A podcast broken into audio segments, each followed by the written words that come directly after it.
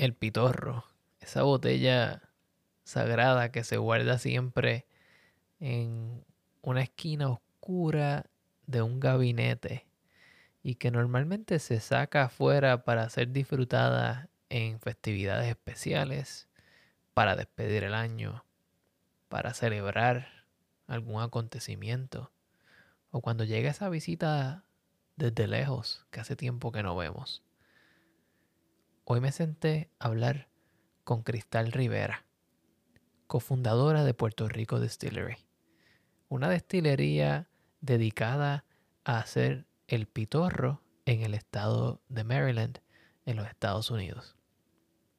La entrevista de hoy fue hecha en inglés, así que si tienes alguna pregunta al respecto, siéntete en la confianza de enviarme un mensaje a través de mis redes sociales.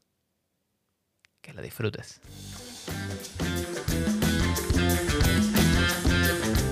Bienvenidos a The Food Engineer Podcast, un podcast dedicado a la exploración de alimentos y bebidas fermentadas. Yo soy tu anfitrión, Cristian Mercado.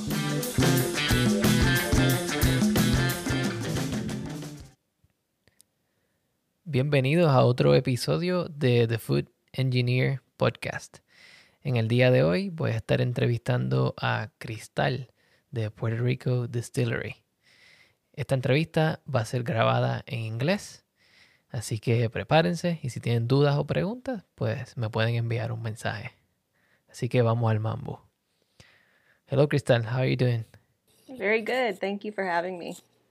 Oh, it's a pleasure. Um, well, first of all, why don't you tell us a little bit about who Cristal is?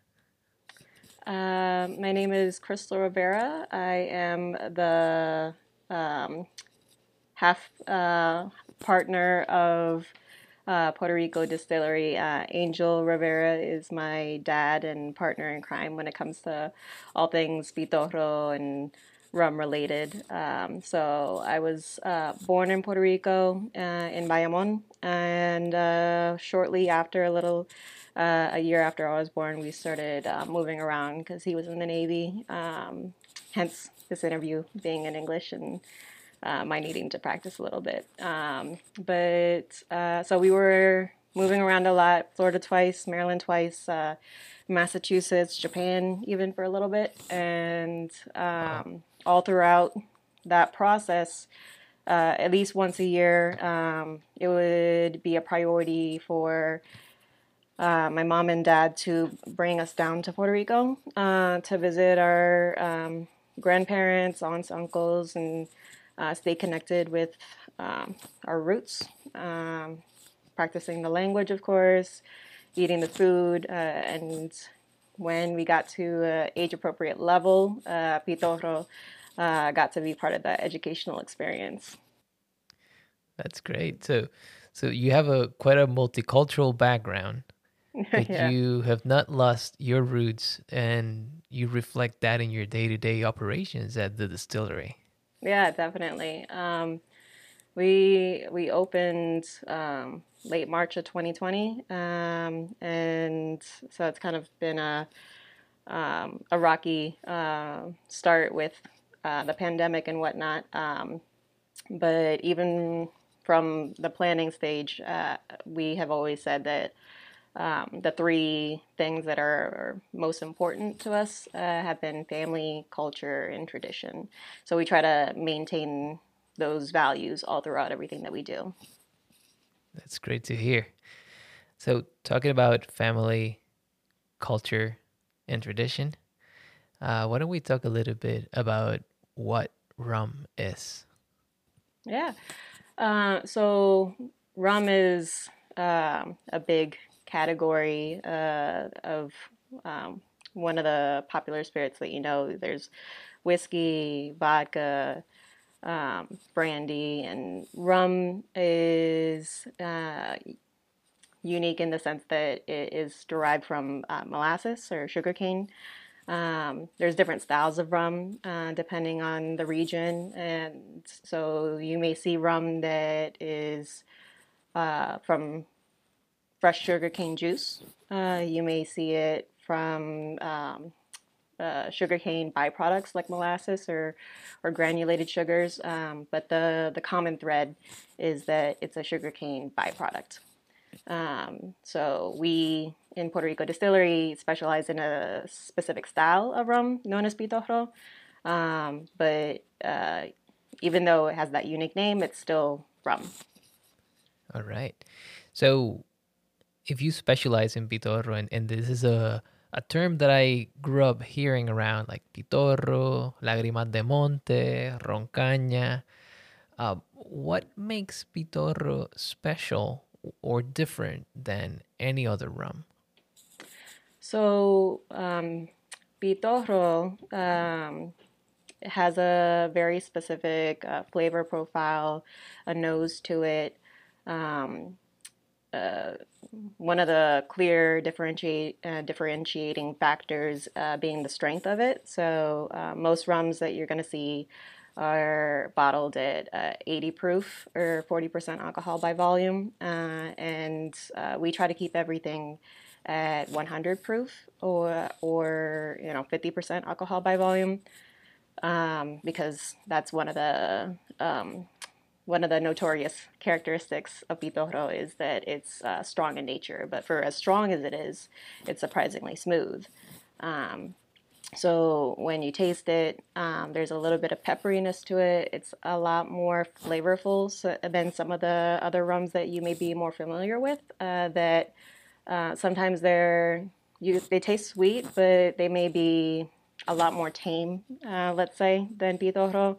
Uh, I would say Pitorro has a little bit of funk to it that some people compare to like a rum agricole in other parts of the Caribbean. Um, and that is due to uh, the distillation process, um, which I don't know if you want to get into now, but uh, sure. that's definitely part of it. Um, so, uh, in, you say, yeah, and, and, sorry to interrupt you uh, on your flow there. Um, so, would you say that Pitorro is similar to when we compare like craft beer to mainstream beer. Pitorro would be like the craftier brother of rums. Yeah, yeah, I, I would definitely say that. Um, and uh, aside from the straight distillation of it, the the main uh, exciting part, in my opinion at least, to the tradition of Pitorro is uh, the infusing. So similar to how there's a home brewing culture here in the states, there's a home infusing culture on the island, and uh, where things get really exciting and uh, kind of creative is when different um, different people are coming up with um, their um, their own home recipes. Um, so, uh, for example. Um, the our most popular uh, flavor is uh, tradicional, which is my grandfather abuelo's um, recipe of uh, raisins, prunes, and cranberries. And so that makes for like a nice deep uh, sipping type of rum, uh, and um, almost comparable to like a, a brandy in um, like how it's like a sip sippable type of rum. It's not a shot to be thrown back uh, like college days, um, but it's more like a social type of experience. Okay. Um, why don't you walk us through the entire process of making rum from the point where we get our initial product, be it molasses, sugar, or even the cane juice? Uh, what happens after we have that? So we start off with uh, what's called a wash uh, compared to um, in like let's say a whiskey uh, you would call that the the mash uh, so we uh, take a combination of raw sugar and um, grade A molasses, uh, and that particular ratio that gives us the flavor profile that we're looking for. Um, so we will um, go ahead. We do everything in 55 gallon batches. Uh, that way, it's um, we're able to maintain the same recipes that we learned from the pitorreros up in the mountains. Um, so we try to keep everything authentic in that sense. So um, we'll do a 55 gallon uh, batch where it's um, molasses, sugar, water, um, and yeast. And that'll ferment for a little over a week. And um, then it's ready to go into the still. We have uh, two um, 200 liter uh, electric pilot stills that uh, we alternate between. And uh, so a distillation run will take about a day. And okay. um, so um, during that uh, process, it's about um, the the first uh, phase that you're gonna uh, run into is the what's called the heads, um, and um, that's kind of uh, like acetone. You don't want any of that uh, in your rum. So um, when we're collecting, we're making sure that we do the cuts to, to isolate that part out. Um, and um, so the the heads is actually not that much of it. So uh, pretty shortly after we get into the hearts, uh, and uh, the hearts is the majority of what you're going to be collecting. Um, and uh, what makes Pitorro unique, as I mentioned before, I think I mentioned before, is that uh, we let it run a little bit into the tails. So the okay. heads, hearts, and tails are the the main phases that you're running into. Um, and Pitorro is um, one of a handful of cultures that um, that will um, strategically um, let it run a little bit into the tails. Um, mezcal is another example of um, for tequila, a style where they will let it run a little bit uh, into the tails. Um, and we do that because uh, we find that um, that is where we get more of the the raw nature of the molasses. Uh, and um, as long as it's only a little bit, uh, then you're good to go. That you have that nature, um, that funk that I mentioned before, that um, is a little bit wild, a little untamed. So that uh, you give me a lot of information there, and that gets me to two main questions that I want to ask you. So I'm gonna take two steps back and go to the fermentation. Um, you say that it's kind of wild and untamed. Um, do you use a single type of yeast, or do you pitch a, a cocktail of different yeasts, or do you even experiment with some wild fermentations at that point?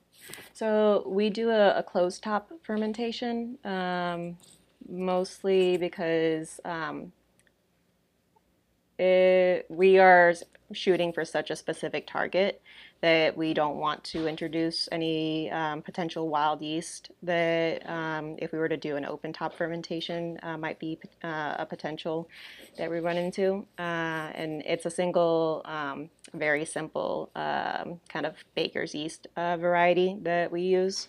Um, and again we experimented with other um, strains of yeast. Uh, there's turbos and um, you know, champagne. Uh, some people get creative with it. Um, for us, we tried it, but found very quickly that um, it took us away from what we were trying to get with um, hitting that uh, flavor profile that we learned up in the mountains.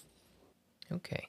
And for those who don't know um, a, lot, a lot about the yeast, right? Um, we're talking about Saccharomyces cerevisiae which is the type of yeast that is used in wine, beer, and many other fermented products. But there's a lot of subspecies, a lot of variants or strains, and they can all provide different um, volatile compounds like fruity aromas or woody aromas, and or can enhance some of the aromas that are already in the product. But um, going from the fermentation to the distillation, I'm interested in two things in the distillation. Um, one of them is you mentioned that you strategically go into the tails. And well, I have done a little bit of distillation myself. And some of the distillations that I've made, which are definitely not at the commercial level and most likely not at the level of quality that you guys do there, um, when you're moving into tails, is when you're extracting alcohol, that alcohol starts um, lowering in percentage. You start to get more water and more of other components into extraction. And you sometimes get like a cheesy aroma to it or like a gym sock aroma. um, so, how do you play the card there? How do you balance out that um, rum character without going too far into the barnyardy uh, friends of the aromas? Right. So, um, I I would say I'm still um, beginner enough that I don't feel confident enough to um, make those cuts uh, in the moment. So what I do is um, uh, I'll have um, a bunch of uh, regular size uh, 750 milliliter bottles uh, that um, I'll collect um, three bottles worth at the beginning of the run. Um, I know that that's um, you know well enough to cover the, the heads that I want to separate out. Uh, and then I'm uh, getting into my hearts um, before I'm done with uh, that third bottle. But and so when I get past the third bottle, I'll switch to a five gallon carboy, um, and we'll I'll be able to collect the bulk of uh, what's the hearts for the next few hours. Okay. Um, when um, I'm about, I want to say four hours in, if I'm not mistaken. Um, then I'll switch back to um, 750 milliliter bottles so that the next day I can, with time and a hydrometer and uh, smelling each individual bottle, make sure that, um, you know, that I'm not getting into that barnyard territory. Right. Okay. And you say four hours, so you do spend a long time in the distillation process to to um, to extract all this alcohol. So, um, how long is a typical workday when you are distilling? Uh, let's see. the The first two and a half hours is just the heat, uh, the the the still warming up. Um, so sometimes uh, my my mom will get here before me. She'll turn on the still and say like 8:30 uh, start time, and then I'll know I have to get to the distillery um, by 10 if I'm gonna set everything else up in time. Um, and then um, the the run, I'll usually finish the day by six six thirty, um, and um, you know, then it's a matter of breaking it down, processing the wastewater, that type of stuff. And then the cleanup, right? Yeah. So, like in most of the alcohol producing and food producing um, plants, cleaning is like 75% of the work. 100%. You don't want to go through all that work just to, to have bacteria mess it up. right. So, um, what do you do with the, how do you manage the wastewater that comes out of this process? So um, we're located in the city of Frederick, Maryland, and uh, we work with um, the city's uh, wastewater um, uh, department to make sure that we're process every, uh, processing everything um, to their standards. So uh, right after um, I turn off the still, um, you know, I'll get some gloves on it. Everything's still hot, um, but I'll start disassembling um, the still so that uh, I can basically let it, the top open and I'll be able to have it cool overnight. Um, from there, the next day, I'll um, transfer it over into uh, another um, 40 gallon container um, that it still has to decrease in temperature uh, at least to 90 degrees uh, Fahrenheit so that um, I can put it down the drain. Um, the city doesn't want you putting scalding hot wastewater down there. Um, but it's also um, still, I still need to treat it, it, because it's a little too acidic. So usually it's at uh, 4.0 on the pH scale, uh, and uh, so I'll have to get um, some alkalinity increaser uh, to bring it to a more neutral 6.0, 6.5. Okay.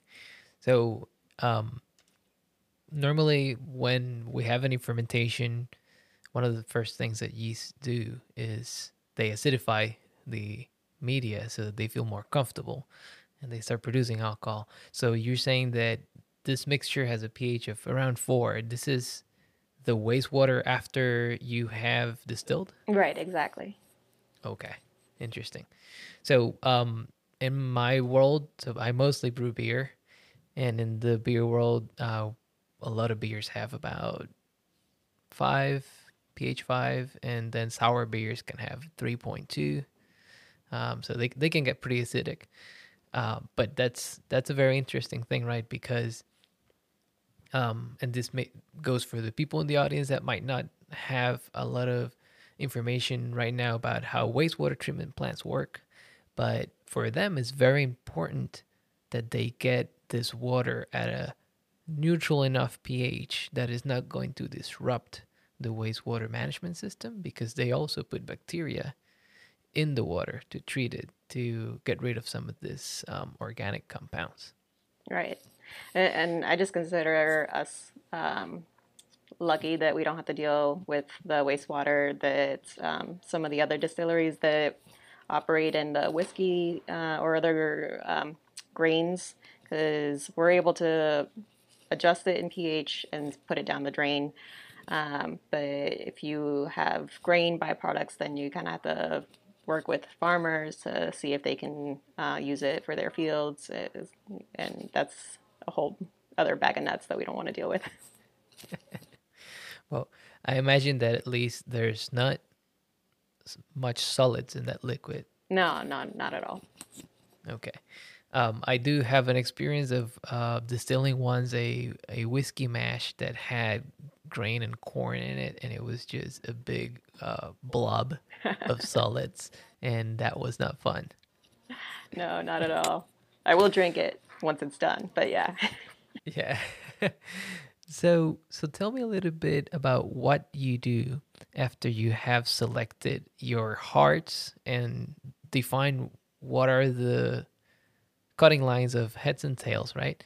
Um, now we have what is that like white rum?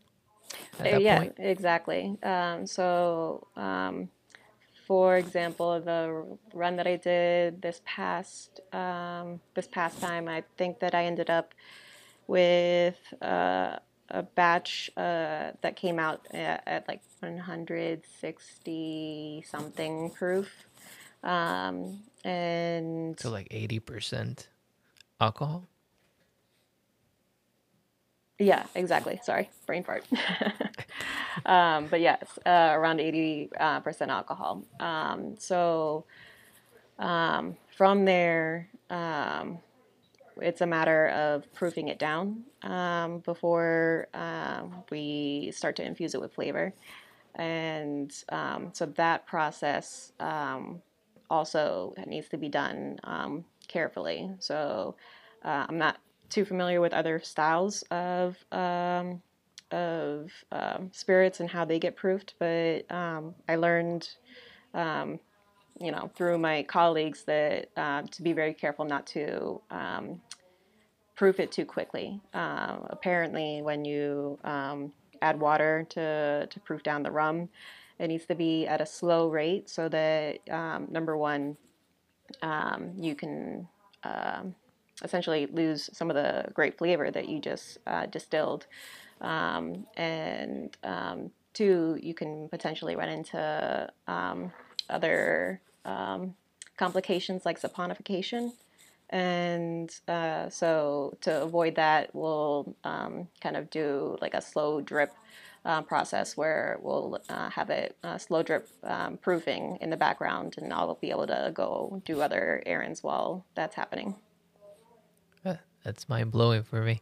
so, so you, if you go too fast, then you can damage your product, and we're talking about uh, hundreds of dollars, maybe thousands of dollars worth of raw material. Exactly. Um, many hours of work, fermentation time, real estate space for fermentation, fuel for your still, and the hours that Crystal worked on that still, uh, which we do not want to lose at that point. Yeah, yeah. It, I guess it speaks to the delicate nature of the rum itself. Um, once it's proofed, then we can kind of get into the more fun flavoring process. Um, but tell me a bit more about that. Yeah, so that, that's that's where um, it, things get really fun. Angel has uh, 30 years of um, you know blending and flavoring uh, experience. Um, you know, uh, in Puerto Rico, um, not everyone may be uh, distilling, uh, but uh, a lot of people, more people are flavoring curando than um, than are distilling. So um, the we have uh, 55 gallon stainless steel tanks. Um, we don't do barrel aging because we don't want um, the the wood to Im- impart uh, flavors. Um, a lot of distilleries will look for that, but uh, again, since we're trying to maintain um, the authenticity to how things are done on the island, um, you know, if you had were you know home curando, then you would probably do it in a bottle. Uh, some you know if you want to get really traditional with it, you may do it in a coconut. Um, yes. but um, so you have a bottle that you may, um, you know, add whatever flavoring ingredients, um, mango, uh, palcha, you know, whatever whatever it is that strikes your fancy, and um, you'll tuck it away, shake it up every now and then, um, but you'll let it infuse for um, a few weeks, a few months, depends on uh, what the flavoring ingredient is. So if you have something um, soft and porous, uh, like how I mentioned, um, the traditional uses the raisins, prunes, cranberries, that uh, may be ready a little more quickly than, say, um, our uh, coco pitorro that uh, we use uh, hard diced coconut chunks that um, it takes a, a, lot more time for the um, the harder ingredients to naturally release um, those flavors. And, uh, you know, then after that flavor is done, it, um, typically you drink it straight out of the bottle.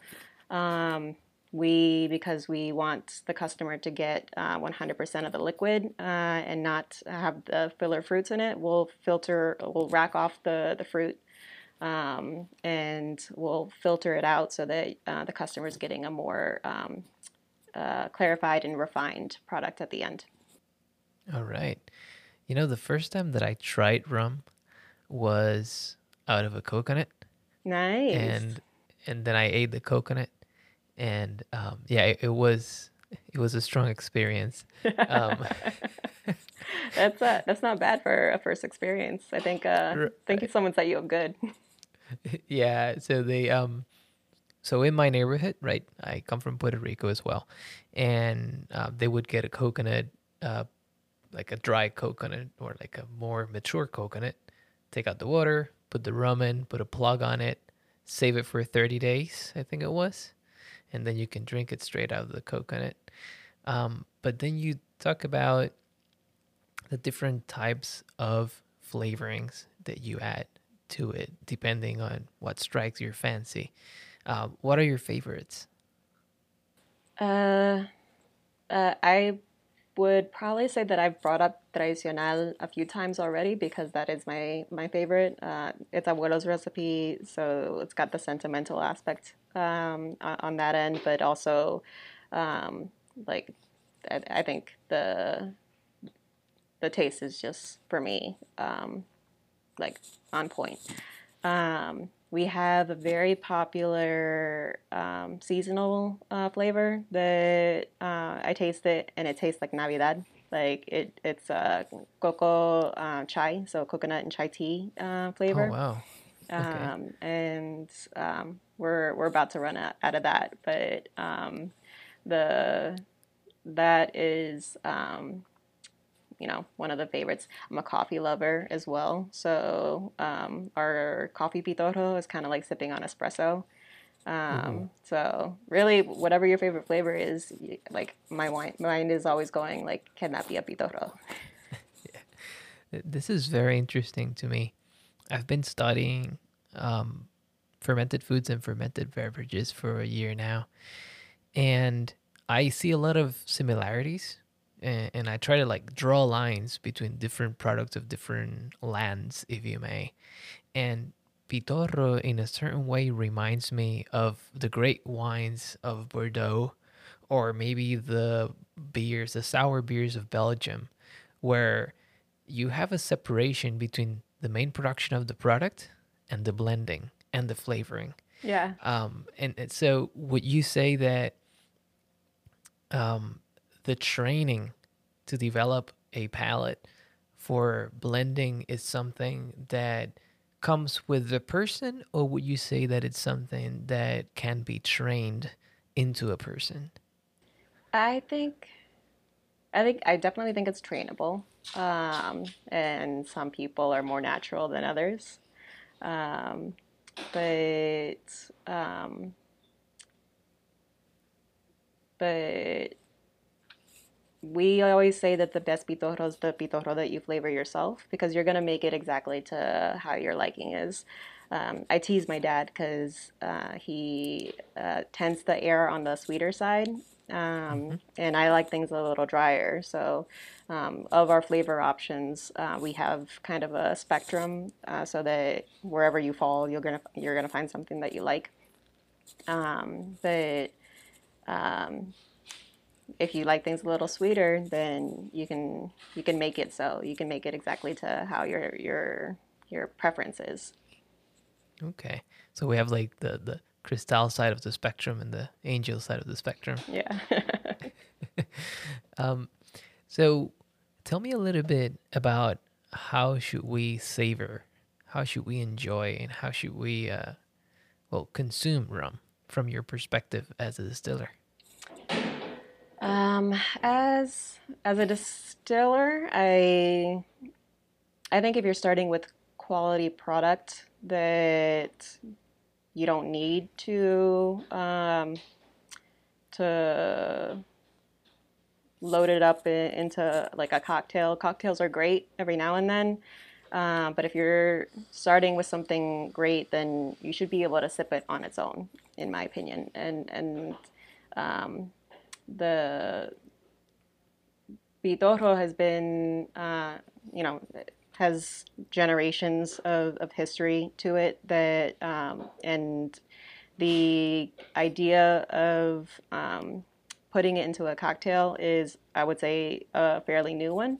Um, it used to be, um, uh, my great grandfather's generation used to just drink it straight. Um, they would have been working long, hard days in the field. Um, you know, want to take the edge off the day and kind of get straight to the punch.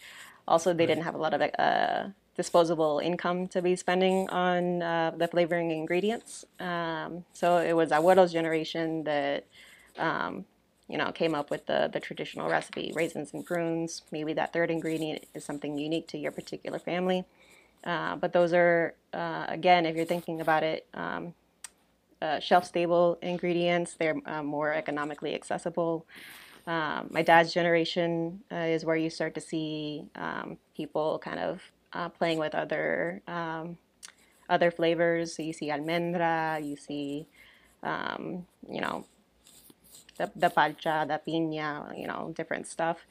Uh, and then I would say, like, my generation is where you start to see people kind of looking outside of the traditional flavor profiles and thinking, you know, what what kind of spices can I um, maybe add to this? What kind of um, teas, uh, you know, other cultures to derive uh, inspiration.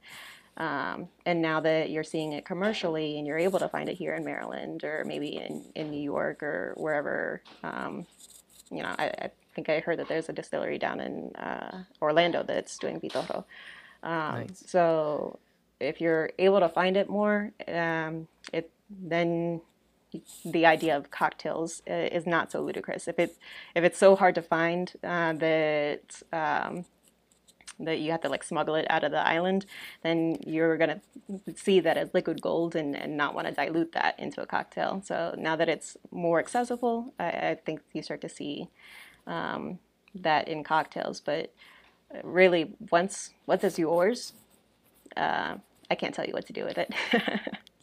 That's great. Um, as as you were talking, um, I'm thinking and looking at my bar from here, and and I have a bottle of um, pitorro with pineapples. I have a bottle of pitorro with strawberries, and I have some straight white rum, and then there's tamarindo, and there's another one that I don't remember which one it is. So those are flavors that that I enjoy a lot, but it makes me think. Um, some of these ingredients that you use for um, infusing your pitorro will have more water than others. Like if I add fresh pineapples versus I add coconut, um, do you strive to get to a um, standard amount of alcohol, or the, or does it vary with the infusion? We we do um, at least uh, here at Puerto Rico Distillery, we try to maintain uh, that strength in the alcohol. Um, not not high in alcohol for the sake of being strong. Uh, it still should be a pleasant experience and, and sippable. Um, but that's why we tend to prefer um, infusing with um, dried fruits. Uh, so for our piña, we use um, dried, uh, unsulfured pineapple chunks. Uh, we don't want that water content to um, be um, too much of a, a, drain, so to speak, uh, on the strength and the nature of the pitorro. Um, and um, so, when, uh, funnily enough, uh, when the uh, pandemic actually first started was when we were doing our grand opening. Uh, and uh, we weren't sure how long this would last and uh, how we could introduce ourselves to the public um, with the whole thing going on. Uh, we, we, didn't. We actually have never had a, an official grand opening because of the timing of it all. Um, so we had to get a little creative with um, introducing the the concept, the culture, the, the tradition, um, and um, Angel and I took to Facebook. Um, and for the first few months, uh, we essentially did a Facebook Live series uh, where we were teaching people how to do their own um, home infusions. How, um, when we first started, we only had the pitorro sin curar, the, the unblended flavor. Um, so we had all these ideas of flavors that we would be, we would be coming up with, but for now, for the first few months, yeah, they were in the tanks, so we just had to say, like, trust me, you can do stuff with it. So there's uh, all these videos. Uh, there's a, a video on using fresh ingredients, using dried uh, ingredients, uh, using extract, using concentrate, uh, the different tactics um, that you use according to how uh, the, the starting ingredients are. Um, there's different strategies that come into play. Okay. Can you talk me a little bit about those strategies? Yeah. Like, uh, is there like a, a, two or three main groups of strategies that you use for infusing? Mm-hmm. Um, so there's the sh- the the flavor uh, or like the fruit that you're working with. Um, so let me see the the pineapple, for example is one where um, the natural fructose um, is um, so strong in the pineapple that uh, I wouldn't say it needs a lot of uh, additional added sugars. Um, that is something that you can take into consideration. Maybe um, to tame it, uh, you want to add white sugar, brown sugar. Um, those are gonna those two just between those two different options, you get different um, flavor profiles that you are you want to take into consideration of how that impacts um, the the com- combining with the the main flavor, the pineapple in this case. Um, and so, white sugar, brown sugar. We chose honey to just be that little um, touch of honey to kind of mellow it out. So depending on the flavor um, or the the main ingredient that you want to showcase is how we are thinking about um, how we want to complement it. For the almond, uh, is another one where we use honey, and for um, when we were thinking about whether we wanted to use brown sugar, uh, white sugar, you know, how that was going to play out, um, honey was a very natural, like just thinking about the nature of how honey is grown. Um, it's very dependent on uh, bee pollination, and uh, so it seemed like a complementary type of aspect in that sense. And so, um, th- those are some things that you might want to take into consideration. All right.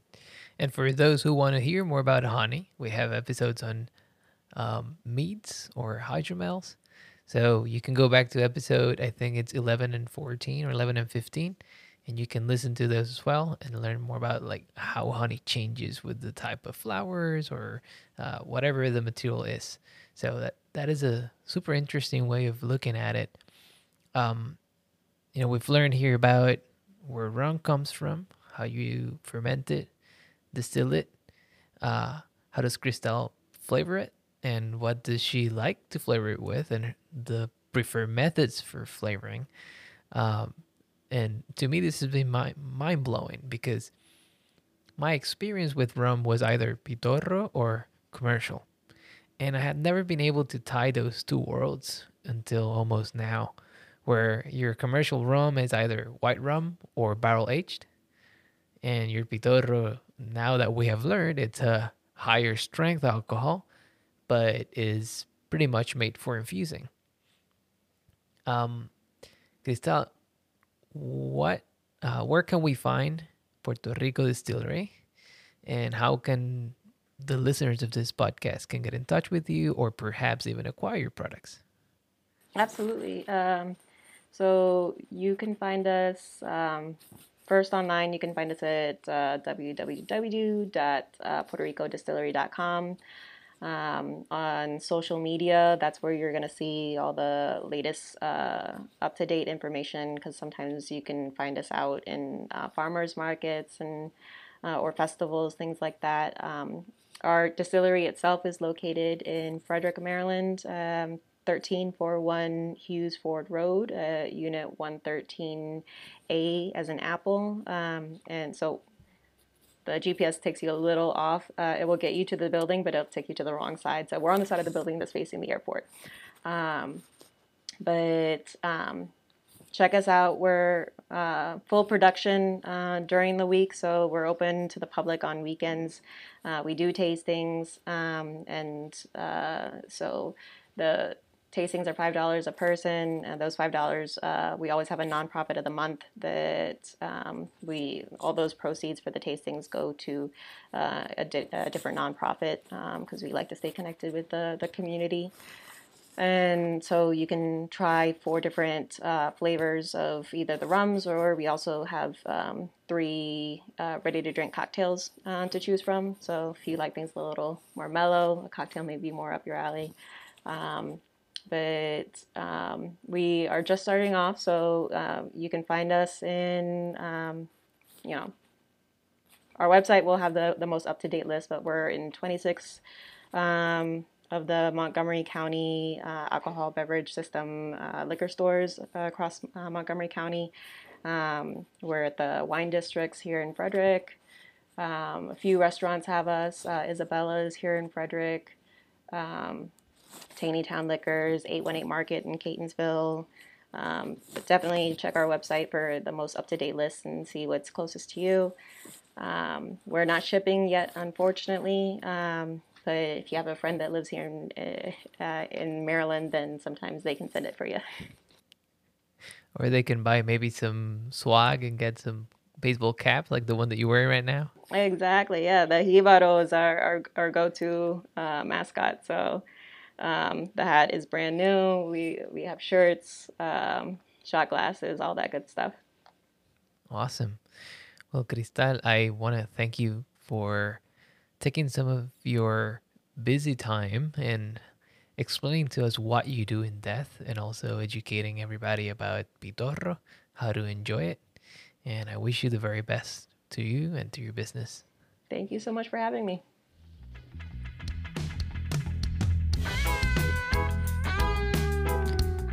La música de este episodio es producida por el señor Pedro Lavesari. La canción que están escuchando ahora mismo es Distant World de Fellow Marshall, la última creación de reggae de Pedro Lavesari. Si quieren aprender más sobre la música de Pedro, pueden ir a Bandcamp y buscar su nombre, Pedro Lavesari. Que lo disfruten.